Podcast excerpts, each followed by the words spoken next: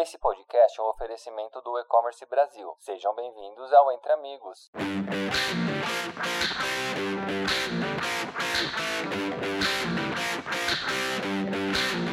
Olá pessoal, tudo bem? Bem-vindos a mais um podcast entre amigos do e-commerce Brasil, dessa vez com parceria com a Validity. Para quem não conhece, a Validity é uma empresa de tecnologia em qualidade de dados que em 2019 adquiriu a Return Path, a empresa em que eu, na verdade nós dois, eu e o Thiago aqui presentes, trabalhávamos. Talvez os ouvintes conheçam mais o antigo nome Return Path ou até mesmo o nosso produto mais conhecido que é a certificação. Mas como Validity temos um escopo um pouco mais amplo e ajudamos nossos clientes a tomarem melhores decisões de negócio baseadas em dados sólidos e de alta qualidade, através de tecnologia de ponta como machine learning e inteligência artificial. Além de tratarmos de dados de CRM, de soluções para otimização de processo de vendas, um dos segmentos que somos mais conhecidos é a inteligência, otimização de dados e métricas de e-mail marketing, e é justamente sobre isso que vamos falar hoje. Eu sou Cecília Belelli, vice-presidente de vendas para a América Latina da Valide, e o nosso tema para hoje será dados e previsões para você dominar o novo cenário do e-mail marketing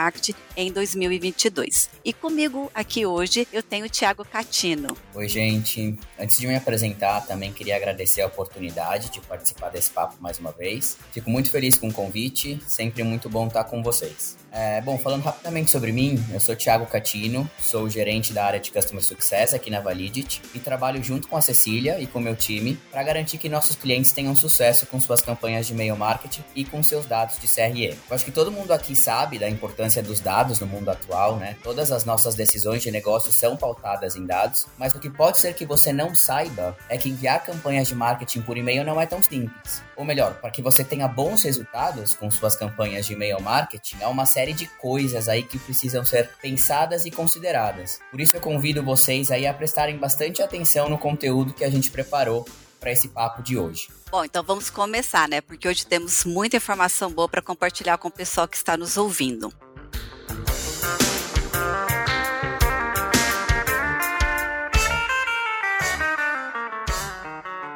Muito se falou da utilização do e-mail durante a pandemia, né, e dos altos volumes enviados em, em 2020 e a forma como isso se manteve em 2021. O começo da pandemia do Covid-19, no início de 2020, teve um enorme impacto no volume global de e-mails. À medida que os consumidores se voltavam para as compras online e muitos buscavam recursos para ajudá-los a se adaptar à vida pandêmica, empresas de todo o mundo perceberam o grande valor que o e-mail possuía como ferramenta de comunicação, de relacionamento e de venda vendas, é claro. E o resultado já sabemos, né? O volume global de e-mails, que já tinha sido muito grande em 2020, aumentou 14% de 2020 para 2021. Estima-se que cerca de 306 bilhões de e-mails foram enviados e recebidos todos os dias em 2020, e esse número deve aumentar para mais ou menos 376 bilhões de e-mails diários até 2025. Só para termos uma ideia, de janeiro a novembro de 2020, as transações globais de comércio eletrônico aumentaram 20% em comparação ao mesmo período em 2019. Só no Brasil, o crescimento de vendas ficou na marca de 41%. Há uma estimativa que mais de 150 mil lojas passaram a vender por plataformas digitais, a maior alta nos últimos 13 anos. E é nesse cenário que o e-mail marketing se tornou um grande aliado das marcas.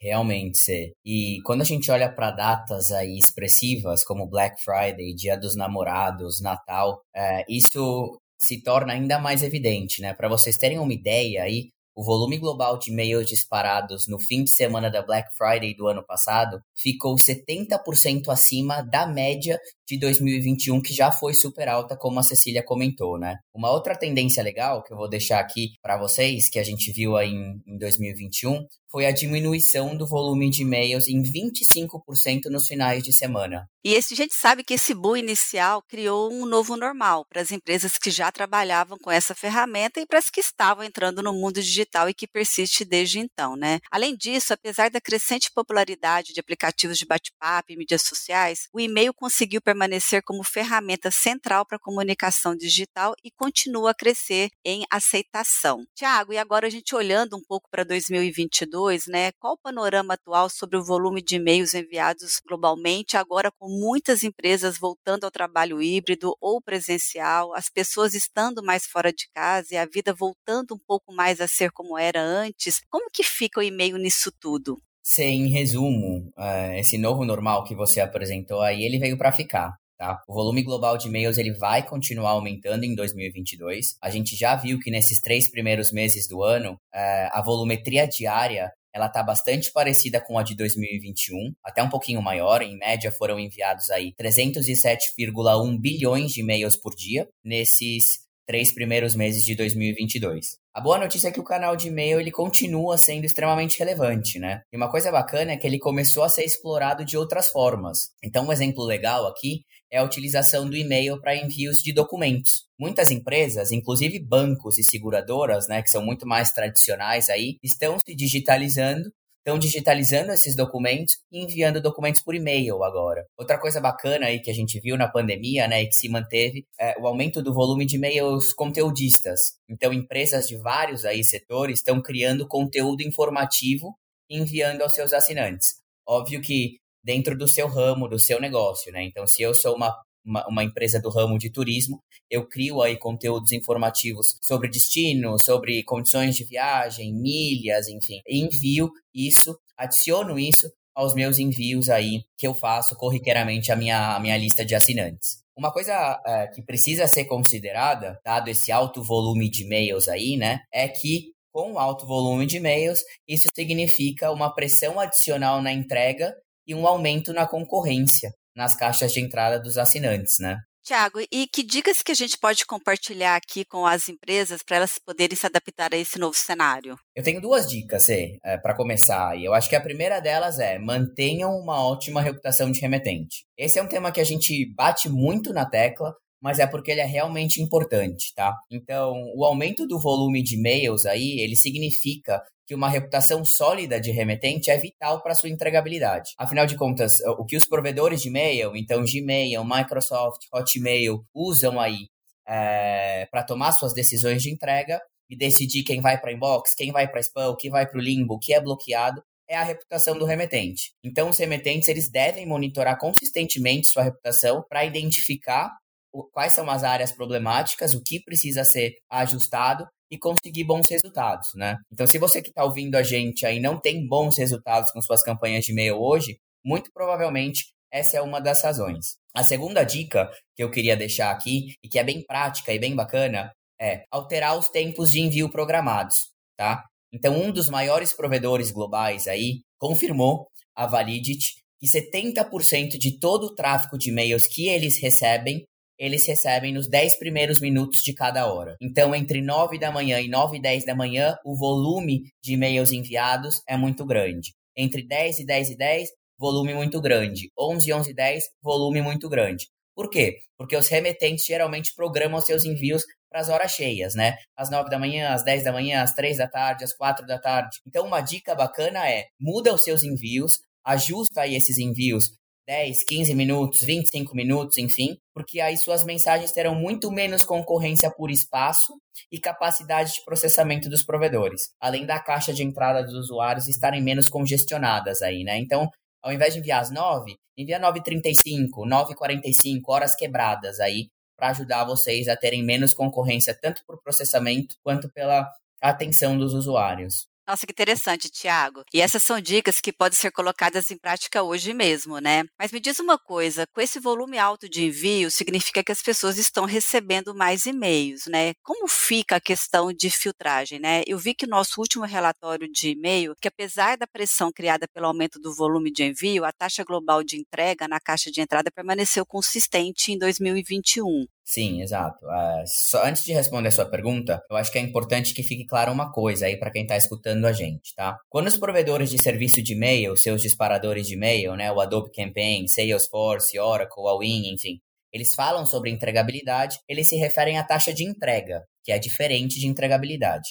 E o que é taxa de entrega? É a porcentagem de e-mails enviados que não geram bounces. Ponto. Não significa que o e-mail foi efetivamente enviado à caixa de entrada do usuário, que ele recebeu aquele e-mail na caixa de entrada, tá? Aqui na Validity, a gente mede a entregabilidade, né? Então, a entrega real pela taxa de entrega na caixa de entrada, tá? Que é o que a gente chama de inbox placement rate aí. Então, entregabilidade da Validity, sim, é a porcentagem de e-mails enviadas que chegam com sucesso as caixas de entrada dos seus destinatários, né? Não spam, não bloqueio, não limbo. Então chegou na caixa de entrada do destinatário um e-mail que pode ser visto e pode ser clicado. É, saber fazer essa diferenciação é realmente muito importante, Thiago, ainda mais para entender o que realmente aconteceu em 2021, né? A gente sabe que a taxa média de entrega na caixa de entrada foi de 85%, a taxa média na caixa de spam foi de 6% e a taxa média de mensagens perdidas aí ficou na casa dos 9%. É, esses números são legais para vocês terem aí é, em mente como benchmark. E se a gente detalha um pouquinho mais sobre entregabilidade, né, sobre esses, essa média de 85% de entrega em caixa de entrada no último ano, houve uma ligeira queda no início de 2022, com mais mensagens indo para spam, e isso pode ser parcialmente atribuído a uma mudança nos algoritmos de filtragem do Gmail, que foi implementada nessa época, no início de 2021 aí, quando eles começaram a calcular taxas de marcação como spam, taxas de reclamação, a partir do volume que chegava na caixa de entrada, tá? E não do volume total. Isso fez com que as taxas aí de reclamação, de marcação como spam, aumentassem. E já que a gente está falando dessas mudanças né, no algoritmo do Gmail, por exemplo, eu acho legal ressaltar aqui que o mundo do e-mail marketing é um mundo que está em constante evolução, tá? E a gente fala muito isso com os nossos clientes. Então sempre tem novidade. E os remetentes, quem envia e-mail, quem faz campanha de marketing por e-mail, precisa acompanhar essas novidades, porque isso impacta a maneira como vocês trabalham, como vocês olham reportes, quais são as métricas que vocês acompanham, enfim. Isso é verdade, né? Porque uma outra grande mudança que aconteceu recentemente, né, na verdade em setembro do ano passado, foi a implementação do Mail Privacy Policy, ou AMPP, introduzida pela Apple é, em setembro do ano passado, né? Sim, sim. Essa introdução do MPP aí, né, em setembro de 2021, ela também teve um, um impacto grande, e deixa eu falar que no Brasil eu diria que a gente está vendo esse impacto agora. Uh, basicamente, fica muito mais difícil para os remetentes medirem a recência do assinante aí, à medida que a qualidade dos dados de taxa de abertura dos usuários do Apple Mail decaiu. Então, basicamente, o que está acontecendo é, para qualquer pessoa usando o aplicativo de e-mail da Apple e que tem atualizado para o iOS 15, a Apple vai reportar uma abertura de e-mail para qualquer e-mail que for entregue para essa pessoa. Independente se ela abrir ou não, o e-mail foi entregue, ele reporta uma abertura para vocês. Nossa, Thiago, eu vi muitos profissionais de marketing comentando sobre o quanto essa mudança da Apple impactou a forma como eles analisam o programa de e-mail, né? Está muito diferente com relação ao que, ao que fazem outros provedores, como o Google e Yahoo, por exemplo. Está diferente. É, a Apple ela baixa as imagens do e-mail no momento em que o e-mail é entregue ao usuário. Então, de novo, né? Entregou o e-mail, reporta uma abertura porque baixou as imagens aí. O Gmail e o Yahoo, eles baixam as imagens quando os e-mails são abertos. Então, basicamente, o que acontece, aqui os remetentes agora já não saberão se seus assinantes que estão usando o, o app de e-mail da Apple, independente do provedor aí de e-mail desse assinante, se eles estão usando Hotmail, Gmail, se ele está usando o app de e-mail da Apple, vocês não sabem se essa pessoa abriu vocês de verdade ou não todos que receberem os e-mails contabilizarão como uma abertura. E esse é um dos principais desafios aí para quem faz e-mail marketing hoje, né? Como se adaptar a essa modificação, por exemplo. E um dos nossos estudos recentes, né, vimos que nos primeiros oito meses de 2021, as tendências no uso de dispositivos de assinantes eram bastante previsíveis, né? Quase metade de todas as interações dos assinantes ocorreram em dispositivos móveis. Os usuários do Gmail, né, representa, representaram um quarto do total de, de interações, né? Né, estavam em alta. Usuários de desktop representavam um quinto, né, estavam em tendência de queda. A MPP da Apple mudou tudo isso. Desde o lançamento do MPP em 20 de setembro até 31 de dezembro, os disparos de pixel do proxy da Apple dispararam para cerca de 70% do total. E no mesmo período, os disparos de pixel de dispositivos móveis, desktop, tablets e, e proxies que não são da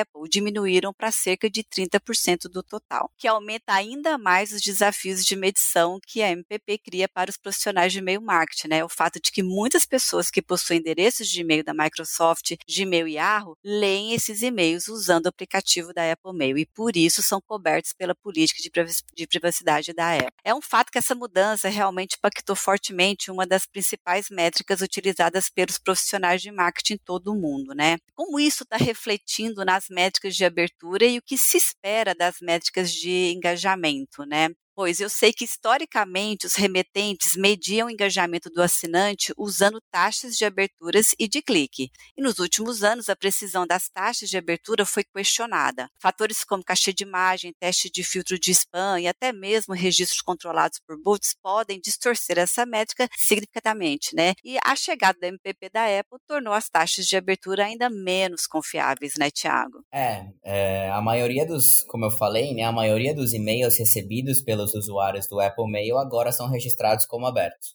devido a esse download aí automático dos pixels de rastreamento. Mas as aberturas que não vêm de Apple continuam a fornecer alguns dados comportamentais importantes aí sobre os assinantes. Até as da, da Apple Mail, né, do MPP, são úteis para, por exemplo, confirmar se os e-mails de endereço são válidos. E como você comentou, né, se a, a adoção do, do MPP está crescendo, as taxas médias de abertura aumentaram e continuarão aumentando, e a gente acredita aí por previsões que se estabilizarão entre 35% e 40%. Tá? Então, um aumento de mais de 10% aí nas taxas médias de abertura é o que a gente espera com essa mudança da Apple. E agora, para obter um cenário mais real das taxas de abertura, os remetentes precisarão separar os dados que vêm de MPP e o que não vem de MPP. Além disso, os cliques parecem estar sob pressão também, né? E os remetentes terão que trabalhar mais uh, apenas para manter a paridade com os, os desempenhos aí dos anos anteriores, isso já vai requerer mais trabalho. Tiago, como fazer para se adaptar a essa realidade e conseguir reportar números que sejam reais, então? Você tem algumas formas, tá? Mas basicamente os remetentes de e-mail eles terão que ser muito criativos agora com as métricas que eles utilizam em sua seleção de bases de envio. Usar só a abertura para identificar quem é engajado e quem não é, por exemplo, já não funciona, tá? Isso é fato. A gente tem visto aí clientes se adaptarem a esse cenário de diferentes maneiras e a gente está trabalhando junto com eles em análises e estratégias que têm se mostrado eficientes para se adaptarem aí a esse a esse novo universo, né? A essas modificações aí. O perigo que os remetentes que não se adaptam a isso corre é começar a ter sérios problemas de entregabilidade, porque vão estar tá enviando para bases que não são engajadas, né? Para evitar isso, uma dica geral que eu vou deixar aqui para vocês é gerem mais cliques. Então pensem em mensagens que gerem mais cliques. Tá? O MPP da Apple fez com que muitos remetentes estejam mudando de, de aberturas para cliques, como seu indicador preferido aí de, de engajamento do assinante. Né? O desafio, a gente sabe, é que a proporção média de aberturas para cliques é de aproximadamente 6 para 1, então tem muito mais abertura do clique do que clique. Então, o que a gente tem visto aí, algumas estratégias que a gente tem trabalhado com os nossos clientes, é uma combinação de abertura, clique, visita ao site, outras métricas aí que podem fazer sentido para o seu negócio, é, para decidir quem é engajado, enfim, e, e isso tem se mostrado eficiente até aqui. Uma outra coisa que a gente viu com essa modificação aí, ou com esse com o surgimento do MPP, é, foi um aumento nas taxas de spam traps, um aumento nas, nas taxas de marcação como spam e de SRD, tá? Muito provavelmente relacionado a isso, né, ao MPP, mas também outros fatores devem ser considerados aí. Mas enfim, hoje a gente tem visto, infelizmente, aumento de spam trap, aumento de marcação como spam e aumento de taxa de SRD, porque se estão enviando para bases menos que não têm engajamento. Muito bacana, Thiago.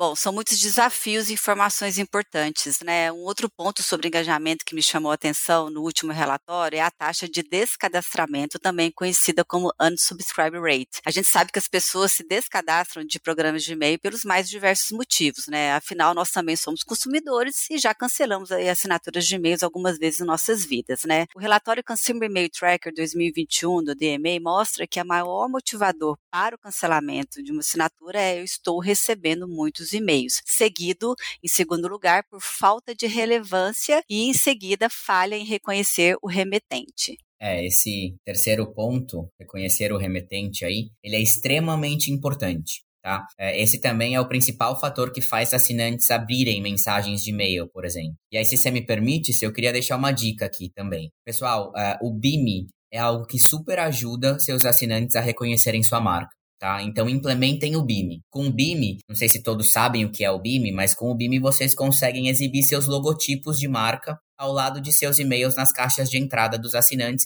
e isso passa muito mais confiabilidade para os assinantes, tá? A gente tem sim alguns desafios para nossa região é, com relação à implementação do BIM, mas a Validity também está ajudando seus clientes a conseguirem implementar esse novo protocolo. É, Pois é, e voltando a falar dos unsubscribes, é legal os profissionais de marketing sempre analisarem as razões das pessoas estarem saindo de seus programas de e-mail, né? Os remetentes geralmente veem sua taxa de cancelamento de assinatura como uma métrica negativa. Sim, isso é, isso pode ser ruim, né? A ideia de evitar perder clientes de, de, sua base. Mas, na realidade, os cancelamentos de assinatura são uma parte natural do ciclo de vida do assinante e é melhor do que reportar como spam, né? É muito pior para a reputação do remetente, para a sua taxa de entregabilidade, receber uma marcação do, do spam do que um cancelamento aí de assinatura, né? Sim, é. Quando o Gmail introduziu esses avisos incentivando os assinantes a optar por não participar de programas irrelevantes, os assinantes, os remetentes, perdão, ficaram super preocupados, né, com o aumento das taxas de cancelamento de assinatura. Mas o que aconteceu foi o oposto tá, gente? Depois dessa, dessa, desses avisos aí que o Gmail introduziu, a gente viu um aumento da visibilidade Aí, isso gerou níveis mais altos de confiança dos consumidores e até levou os assinantes a revisitarem programas de e-mail que não viam há algum tempo. E as taxas de cancelamento, é, por menos intuitivo que possa ser, aí elas caíram ao longo do último ano. Mesmo com o aumento do volume de e-mail, então, durante 2022, a gente teve menos gente se descadastrando de programas de e-mail, que é um bom indicativo, tá? Bom, e já que a gente está falando desse tema, né, Tiago, como é que é, é se adapta para evitar a esse descadastramento? Eu acho que tem várias formas, mas algumas aqui principais que me ocorrem agora são é, priorize a frequência e a relevância, tá? Então não adivinha, não tenta adivinhar o que seus assinantes querem do seu programa de e-mail. Pergunte a eles. A gente sempre fala isso aqui, tá? Que e-mail marketing, qualquer tipo de marketing, né? É uma comunicação de duas vias. Então a gente precisa entender o que os nossos clientes querem, tá? Crie um centro de preferências que capacite os assinantes a controlar tópicos, frequências de e-mail que eles querem receber e os links para esses centros de preferência aí devem ser claramente visíveis, tá? E promovam aí esses links nos seus e-mails regulares aí, nos seus e-mails é, newsletters, enfim, nas newsletters, nos e-mails diários aí, tá? Uma outra coisa, ofereçam algumas pausas para os usuários, tá?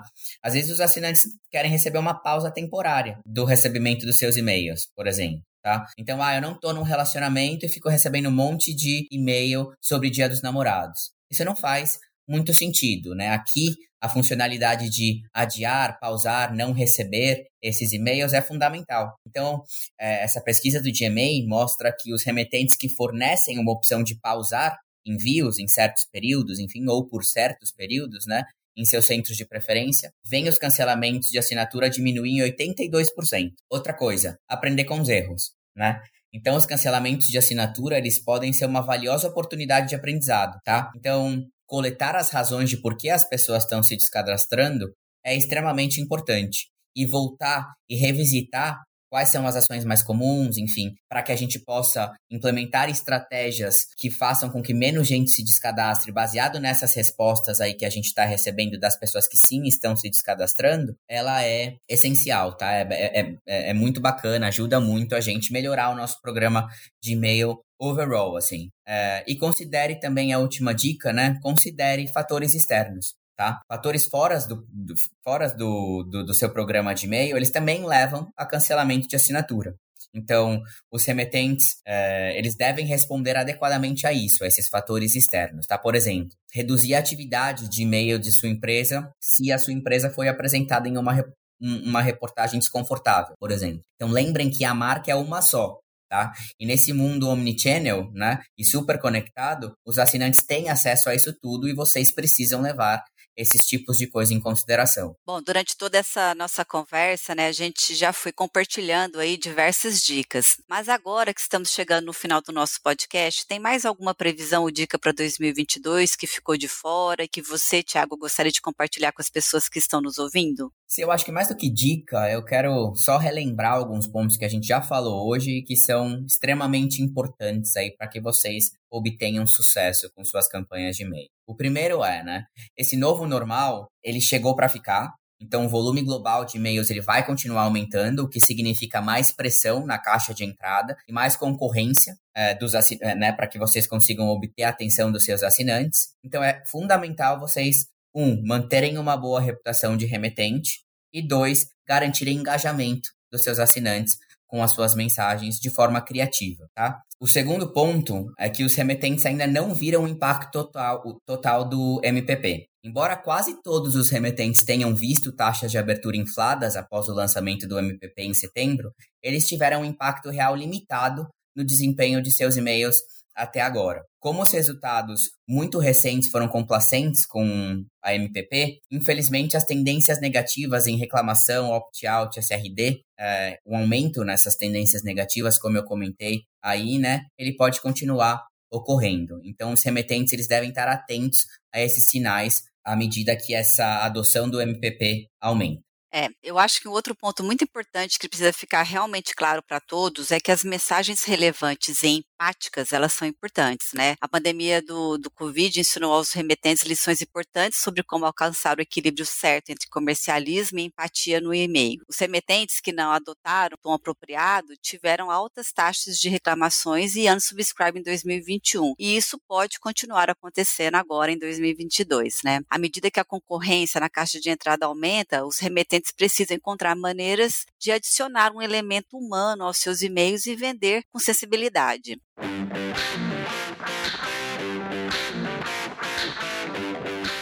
Bom, eu acho que é isso, né, pessoal? Chegamos ao fim desse podcast e, de fato, tudo que aconteceu no ano passado e ainda vem acontecendo em 2022 pode dar aí uma chacoalhada no mundo de e-mail marketing. Eu acredito que os nossos ouvintes que quiserem se manter relevantes nesse mundo, que ainda tem muitos desafios decorrentes da crise de saúde econômica gerada pela pandemia, devem experimentar e implementar muitas dessas dicas o mais rápido possível. E quem quiser saber mais sobre esse conteúdo, em breve será lançado um e-book com esses dados que falamos hoje muitos mais outros dados. Fiquem ligados. E enquanto isso, visitem aí o nosso site validity.com.br. Na parte de recursos vocês encontrarão muitos outros materiais. Queria agradecer aí a atenção de todos e Tiago, você quer se despedir? Gente, sempre bom estar com vocês. Eu espero que a gente possa se ver em breve pessoalmente, né? Mas é isso aí, Cecília. Continuem acompanhando os, os nossos materiais. A gente lança bastante coisa sobre e-mail marketing. Uh, e qualquer dúvida, podem me procurar no LinkedIn, enfim, estamos disponíveis aí.